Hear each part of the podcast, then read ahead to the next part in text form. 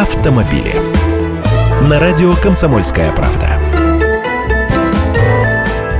Здравствуйте. В полиции подготовили административный регламент МВД, в котором будет четко прописано, как гаишники дальше собираются принимать экзамены на права. И это будет финальный документ, завершающий затянувшуюся реформу автошкол. Но представители этих самых автошкол предостерегают в таком виде его принимать нельзя, и у них есть целый перечень претензий. Первое. Новый регламент предполагает, что при сдаче экзаменов ГИБДД на площадке ученик будет один-одинешенек. Конечно, это не ученик уже, ведь он закончил автошколу, но ведь еще и не водитель.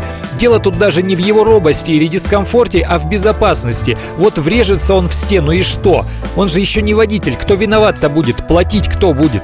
Второе. Новый документ ограничивает время выполнения маневра на площадке. То есть гаишник-экзаменатор будет засекать время при помощи секундомера, пока соискатель будет парковаться, например. А зачем нервировать человека? Мы же с вами в обычной жизни не паркуем автомобиль на время. Третье. В будущем регламенте прописан срок оказания госуслуги 30 дней. Сейчас кандидат в водители за один день может сдать экзамены вечером уже обмывать права. А при 30-дневном сроке что будет? Тягомотину разведут? Будем надеяться, что в МВД доработают будущий административный регламент, чтобы он не усложнял жизнь людям. Я Андрей Гречаник, автоэксперт «Комсомольской правды». Отвечаю на ваши вопросы в программе «Главное вовремя» каждое утро в 8.15 по московскому времени. Автомобили.